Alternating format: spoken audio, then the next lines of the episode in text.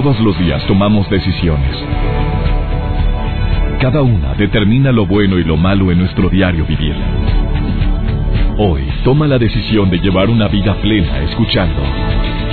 Por el placer de vivir con el doctor César Lozano. Reflexiona junto a nosotros y aprende las técnicas más eficientes para hacer frente a las circunstancias difíciles de la vida.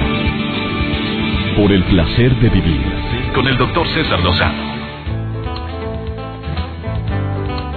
Como siempre es un placer para mí iniciar este placer de vivir. Te saludo a ti donde quiera que te encuentres. Soy César Lozano. Deseo que te quedes conmigo porque hoy voy a hacer un programa diferente. Tengo un invitado del cual podemos aprender mucho y sobre todo analizar si el resentimiento, el rencor por acontecimientos que pudieron haber afectado tanto la vida de un ser humano se pueden superar y más cuando se trata de algo tan dramático como la pérdida de su padre o de su madre, en este caso de ambos, y que ha sido una pérdida desafortunadamente por situaciones tan adversas y que aún a la fecha falta mucho por descubrirse. Ya te imaginarás quién está aquí en cabina. De esto y más vamos a platicar el día de hoy en este placer de vivir. Un tema muy interesante, ojalá y lo escuchen todos los jóvenes. Un muchacho muy joven, 28 años de edad, y que a pesar de la adversidad que, que vivió hace 20 años, bueno, él sigue con su vida, con una actitud positiva. En un momento más sabrás de quién estoy hablando y hacemos esta entrevista con un objetivo fundamental, el aprendizaje del pasado, como he dicho en otras ocasiones, el pasado es un maravilloso lugar para visitar, pero no para quedarse. Por cierto, ya está a la venta la edición decimotercera de la revista de un servidor. Por el placer de vivir, edición especial. Unos temas interesantísimos acerca de, del arte de ser resiliente. ¿Qué es resiliente? Es una persona que sufrió, que vivió situaciones adversas, lo lloró, lo padeció y después de eso ahora es más fuerte. De eso trata la decimotercera edición de la revista de un servidor, con colaboradores de primer nivel que nos cuentan sus anécdotas, sus historias y cómo se convirtieron en personajes resilientes, más fuerte a pesar del dolor. ¿Qué hay detrás de esto, eh? ¿Será la herencia? Porque hay gente que supera más rápido una pena, un dolor, la muerte de un familiar, inclusive por asesinato. Todavía dice, estoy, estaba enfermo, oye, se murió porque, por, por un accidente, pero cuando alguien va y le arrebata la vida, ¿cómo se puede llegar a ser resiliente? Ha habido personajes en esta cabina que me han que me han compartido sus vivencias, sus experiencias de vida y sus experiencias con la muerte a través de, de ese proceso en un familiar muy amado y cómo lograron superarlo o cómo salvaron su vida después de una enfermedad gravísima o cómo o el programa que realicé hace años el portantito, gente que estuvo a punto de morir y que cuenta su experiencia como por por, por 3 centímetros, como por, por, por 30 segundos que hubiera pasado antes por ahí, por 10 segundos que yo hubiera, me hubiera retrasado, logré salvar mi vida. Y que no tomé ese vuelo, ese fue uno de los que más me impactó. De una persona que no tomó el vuelo porque no le dio su gana. Y lo criticaron, dijeron, no hombre, mejor me voy mañana, váyanse ustedes. Y todos se murieron menos este. Oye, son situaciones que, que dices, oye, no es posible, ¿cómo puedes salir de un trance como ese? Claro que este último caso, qué maravilla, iba a bendecir la vida, no te tocaba. Eh, hay gente que se convierte en personas resilientes simple y sencillamente por convicción. Dicen, bueno, ya estoy viviendo esto, para atrás ni para agarrar vuelo, para adelante, con esperanza, con eh, mejores ojos hacia el futuro. Y bueno, sí sufrí, sí lloré. Bueno, hace unos días yo platicaba con una mujer que, que vive en Los Ángeles, California, que es presidente de una fundación para ayudar a hispanos eh, de, de todas las nacionalidades. Está hablando de mexicanos, de centroamericanos, de personas de Sudamérica, del Caribe. Y esta mujer es una mujer guerrera fuerte, que, que, que me impresionó al verla, que le brillan los ojos cuando habla de los grandes apoyos que ha conseguido para la comunidad hispana, de todo el trabajo que ha estado haciendo para la reforma que tanto deseamos allá con nuestras personas que viven en los Estados Unidos. Y dices, bueno, ¿cómo le hizo para ser resiliente? ¿De dónde sale? ¿Tú sufriste cuando cruzaste a la frontera y que me va contando su historia? No, no, no, no.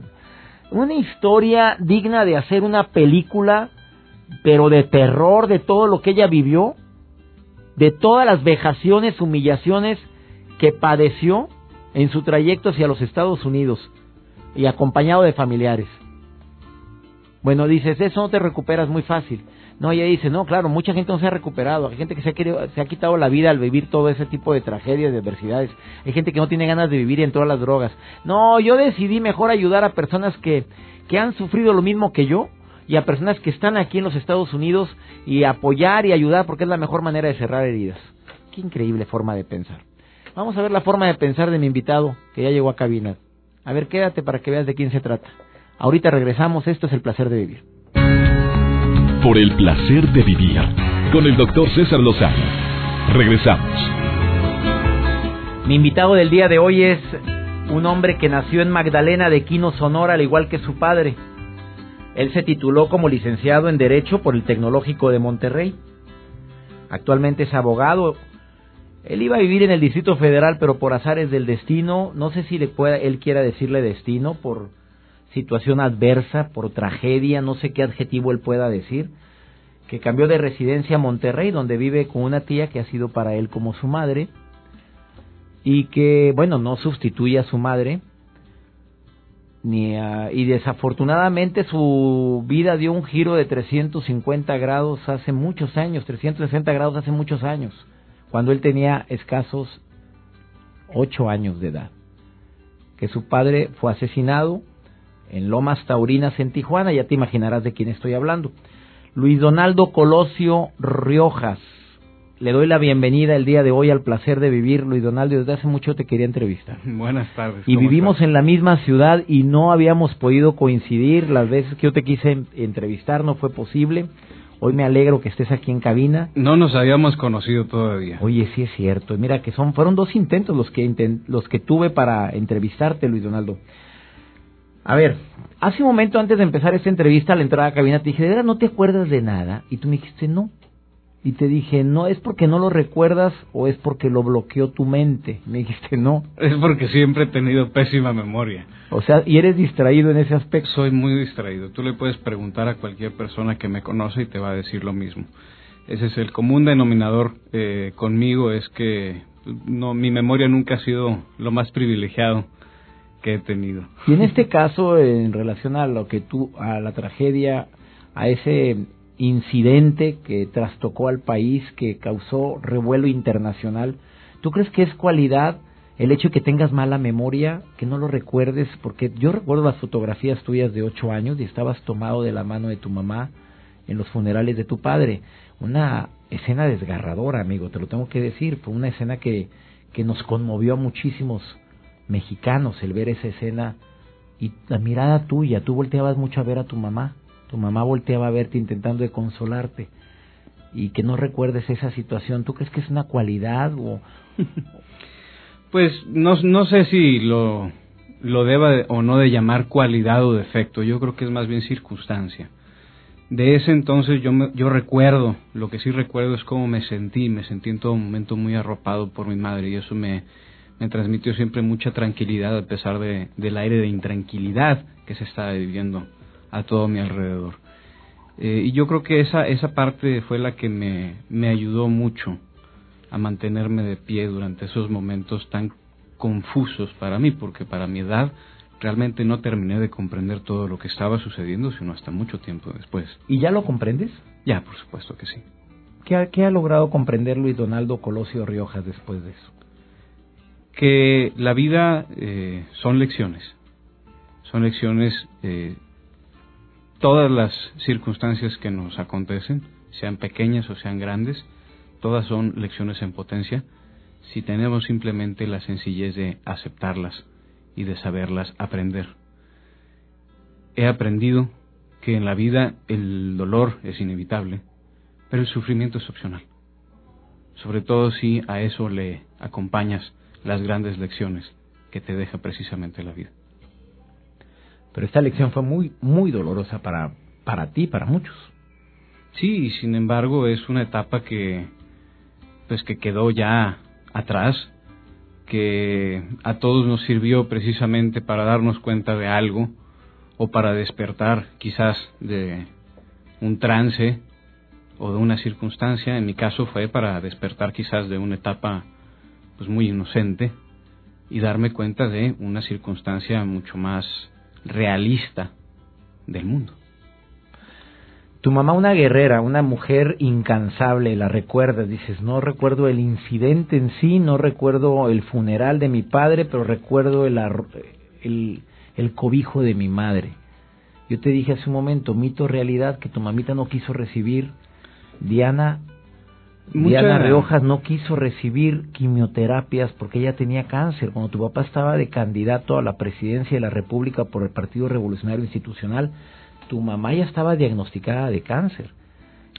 ella no quería que se lanzara por lo mismo, porque ella, ella presentía y sabía lo, la crisis que se venía en tu familia por el cáncer de páncreas que padecía tu mamá. Estaba embarazada y no aceptó quimioterapia ni radioterapia porque tenía a tu hermanita Marianita en su vientre. Así es.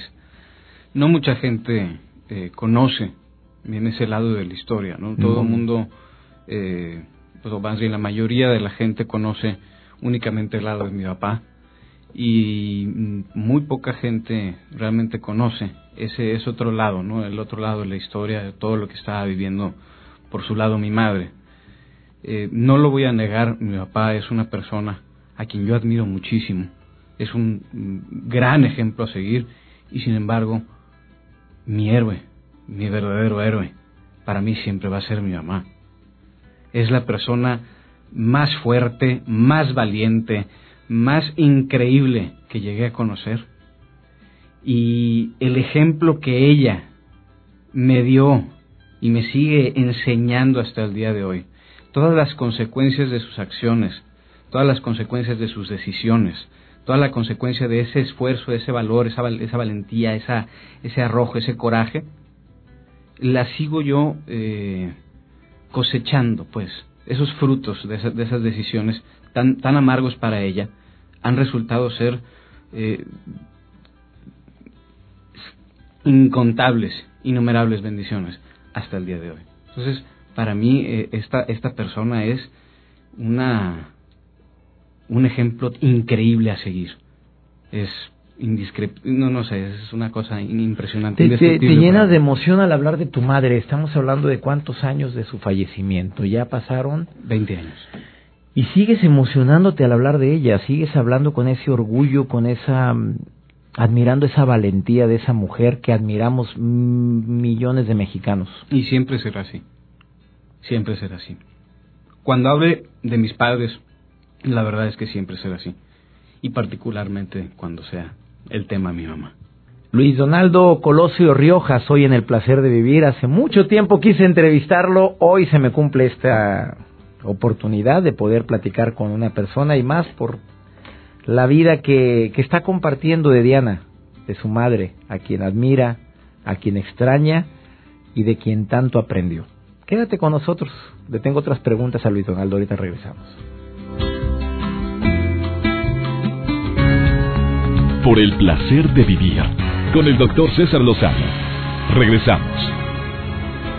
Luis Donaldo Colosio Riojas admira a su madre, habló de una manera como eh, voy a usar tus palabras, es una vida indescriptible la vida de mi madre, esa fue la palabra que utilizaste, es una emoción tan grande la que transmitiste al hablar de Diana Riojas de Colosio, una mujer guerrera que no aceptó quimioterapia y radioterapia, ¿A ti te siguen platicando cosas de tu mamá al paso del tiempo? Me refiero a tu tía con la que vives, a toda la familia que los rodeó. ¿Te siguen contando cosas y sigues aumentando esa admiración hacia Diana? Por supuesto que sí. A ver, ¿alguna, ¿alguna anécdota que te hayan compartido que digas, esta anécdota me llegó hasta el tuétano y más me hizo decir y hablar así de mi madre? Te puedo platicar una anécdota sobre el famoso carácter tan directo y tan franco que tenía mi madre. Una vez, este, recién nacida mi hermana. Marianita. Mariana. Eh, mi papá tenía eh, un invitado para cenar en la casa Era una persona, creo que, no me acuerdo, un empresario. Eh, el tema es que mi mamá siempre aprovechaba cada vez que había visitas en la casa para, eh, después de cenar y todo, presumir a mi hermana. Entonces llegaba siempre con mi hermana y la presumía y, y era, claro, era, era... Era hermosa tu hermanita. No la he visto últimamente, pero era una bebé hermosa. Claro que sí, ¿no? Y sigue siendo, sigue siendo espectacularmente hermosa, pero en ese momento mi mamá la tenía como, pues era la novedad de la El casa. trofeo de la- Exactamente. Y pues resultó que esta persona, este señor, este, nada más la así la vio de lejos y dijo, ay no, no, no, no, no, no, no me la acerques por favor, ahí no me, no me gustan los bebés, no, no, yo soy como alérgico, sí, sí. Fue verdad esto. Eh, fue, te lo juro que fue verdad. Me imagino tu Este, mamá. y mi Tenía un carácter fuerte, se ¿no? Le quedó viendo con una cara de, con una sonrisa tan cortés, pero al mismo tiempo tan, tan fría de, ay, qué bueno que ya cenó. Y le pregunto, ¿por qué? Porque si no se quedaba sin cena. O sea, no te hubiera dado, o a lo mejor te hubiera caído mal la cena con no, los- hombre, ya con eso te digo No, todo. con eso dijo todo.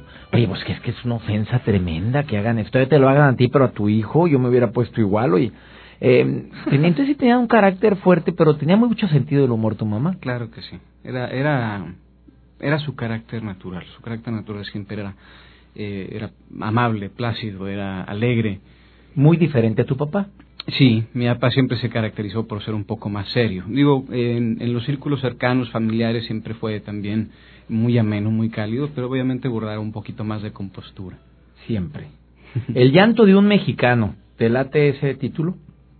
Eh, así es, es un es un artículo, un breve, una breve pieza. Que tiene no sé cuántos likes. O sea, lo han ido mi- miles de personas en México y le han agregado, ¿verdad? Porque la gente le ha agregado cosas.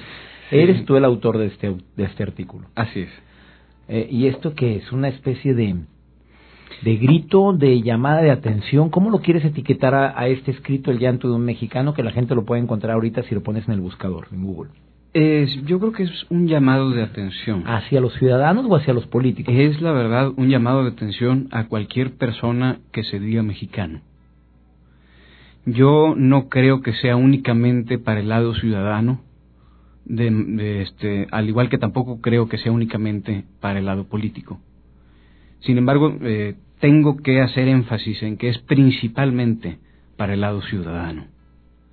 Creo yo que eh, gran parte de lo que vemos en esta pieza no es eh, simplemente mi punto de vista, sino es una mm, recopilación colectiva que en incontables ocasiones, en innumerables conversaciones con amigos, con familia, con desconocidos, con clientes, en la televisión, en las redes sociales, Te voy a leer un pedazo de lo que tú escribiste, espero que sea de lo real y no de lo que le agregaron. Pero dice, me preocupa ver en el Congreso que impere el caos y la desunión, que los triunfos de mis diputados sean ver quién difama más al otro o quién silencia con su fuerza.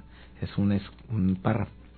Funcionarios públicos ausentes o sumisos y fuerzas policíacas abandonadas o corrompidas por el maltrato. Es el maltrato que nos dejan nuestros gobernantes. Otro párrafo. Estoy saltándome párrafos.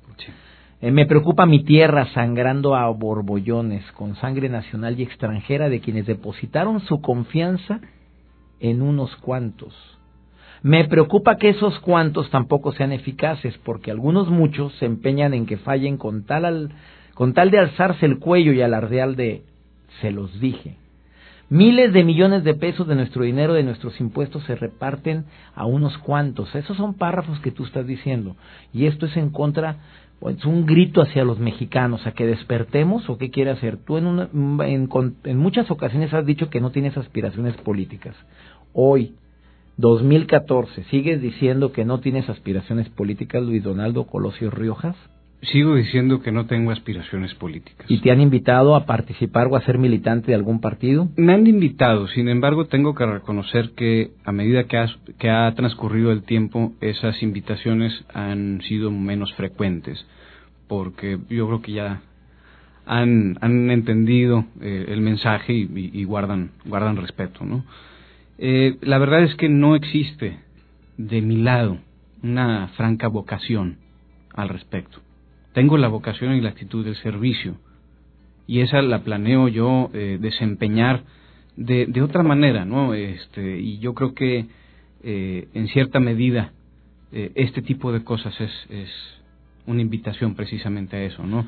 Mi, mi compromiso o mi intención es activar a la gente, invitarla a la participación y a la activación ciudadana. Creo que el gran cáncer de México no es la inseguridad, no es la mala eh, economía, no es la baja eh, eficacia energética, no es la corrupción. Yo creo que esos son todos más bien síntomas de una verdadera enfermedad, que es la desidia de sus ciudadanos, es la poca participación de su gente.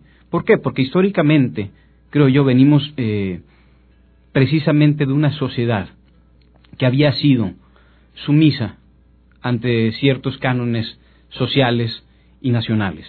El día de hoy creo que ya hemos eh, sido testigos de una sociedad que día a día va despertando y va cobrando cada vez más vida, va cobrando cada vez más interacción entre unos y otros. Creo que cada vez a través de herramientas como las redes sociales, a través de herramientas como los medios de comunicación, cada vez estamos menos divididos, existen menos límites para nuestra gente.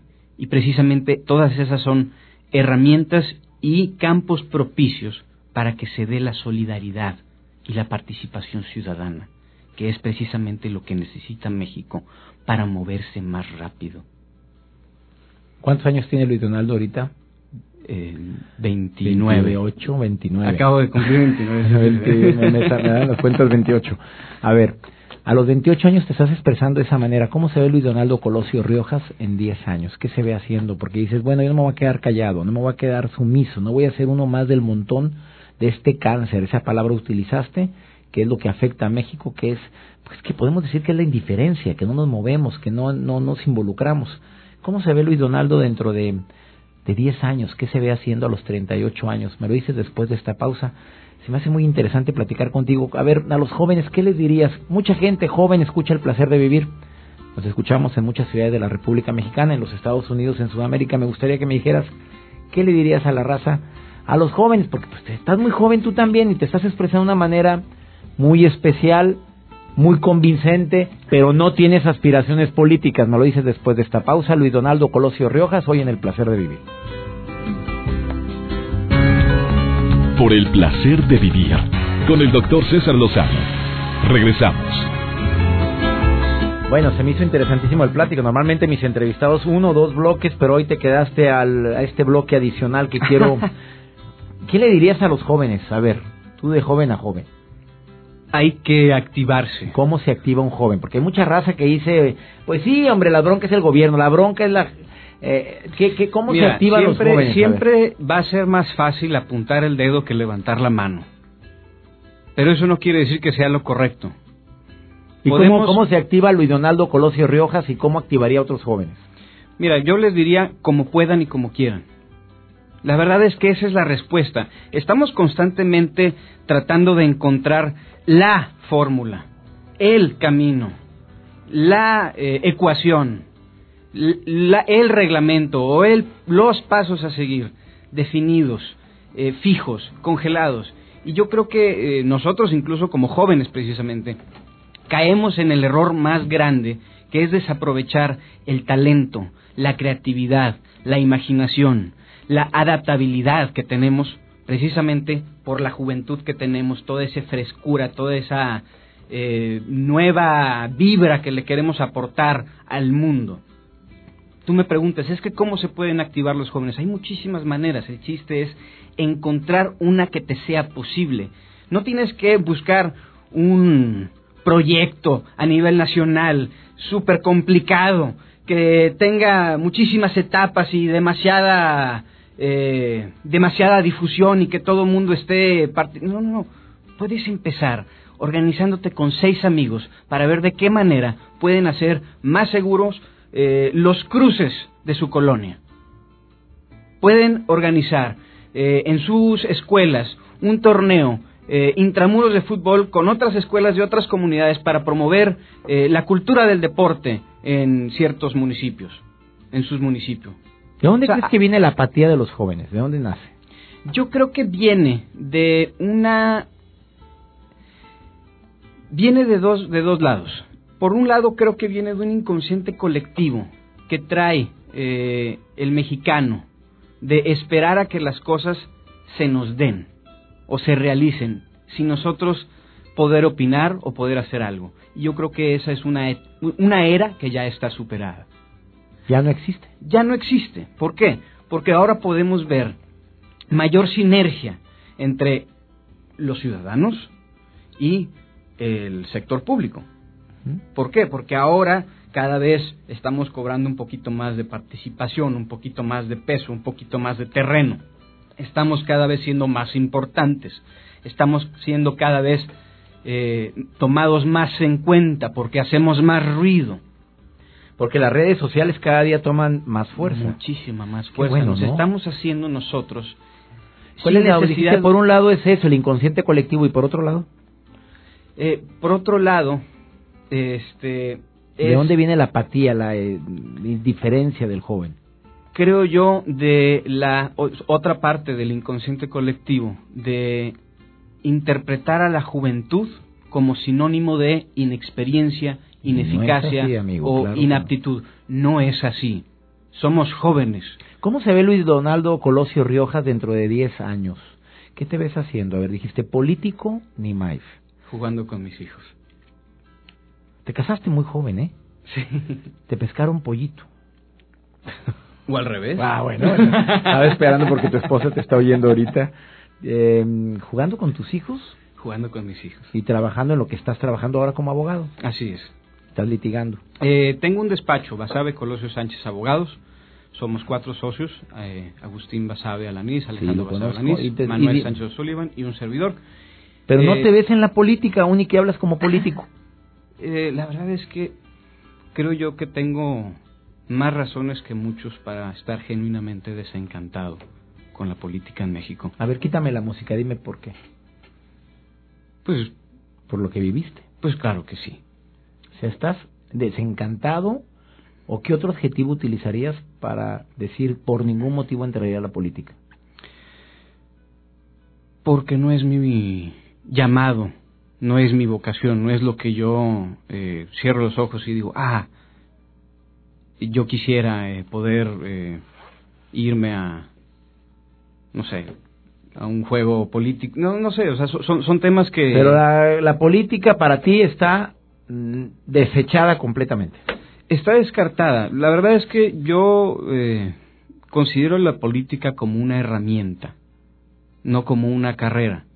Entonces, eh, si esa herramienta es 100% necesaria, habrá que considerarla, pero yo realmente no quiero tener que acercarme a tener que hacer esa consideración, prefiero hacerme de gente, de amigos buenos que se dediquen precisamente a carreras políticas y apoyarlos. ¿Ha, habido en tu vida resentimiento, coraje, rencor de veras, de corazón te lo pregunto por lo que sucedió? ¿Sí ha habido coraje en contra, no sé si de alguien o de un sistema, pero ha habido, ha existido? No. ¿Nunca? En su momento, mientras eh, tardé yo eh, mi debido proceso en entender todo lo que había sucedido y en asimilarlo, en procesarlo, supongo que hubieron sentimientos encontrados, rencores, a lo mejor, este, más que nada, eh, mucha confusión, mucho, mucha tristeza.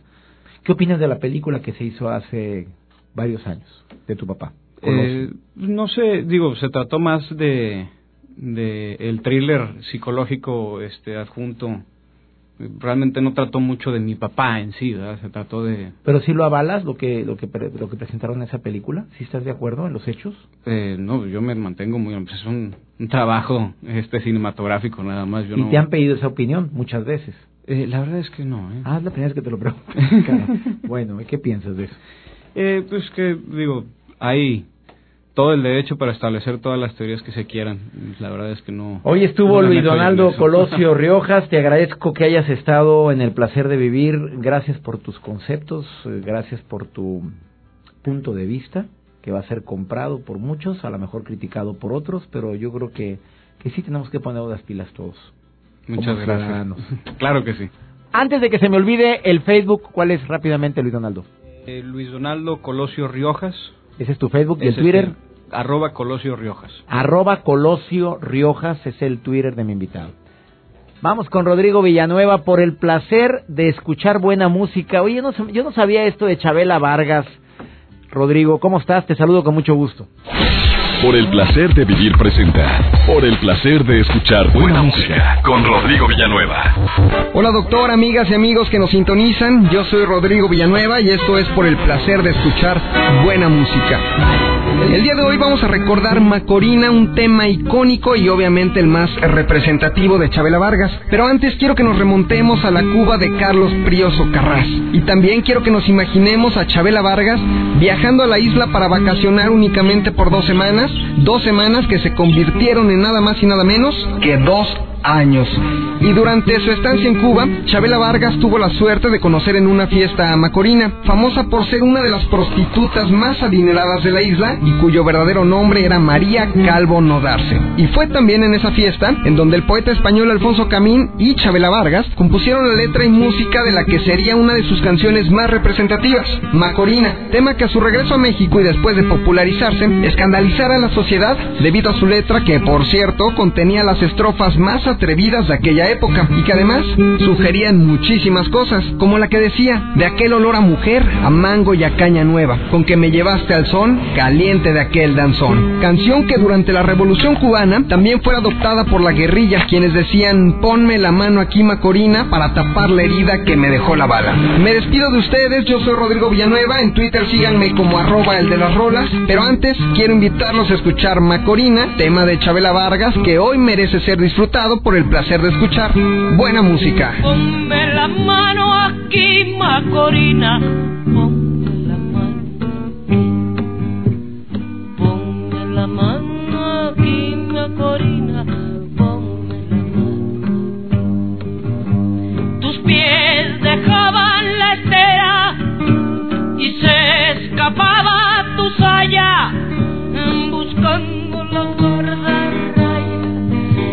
al ver tu talle tan fin, las cañas azúcares se echaban por el camino. Por el placer de vivir, con el doctor César Lozano. Regresamos.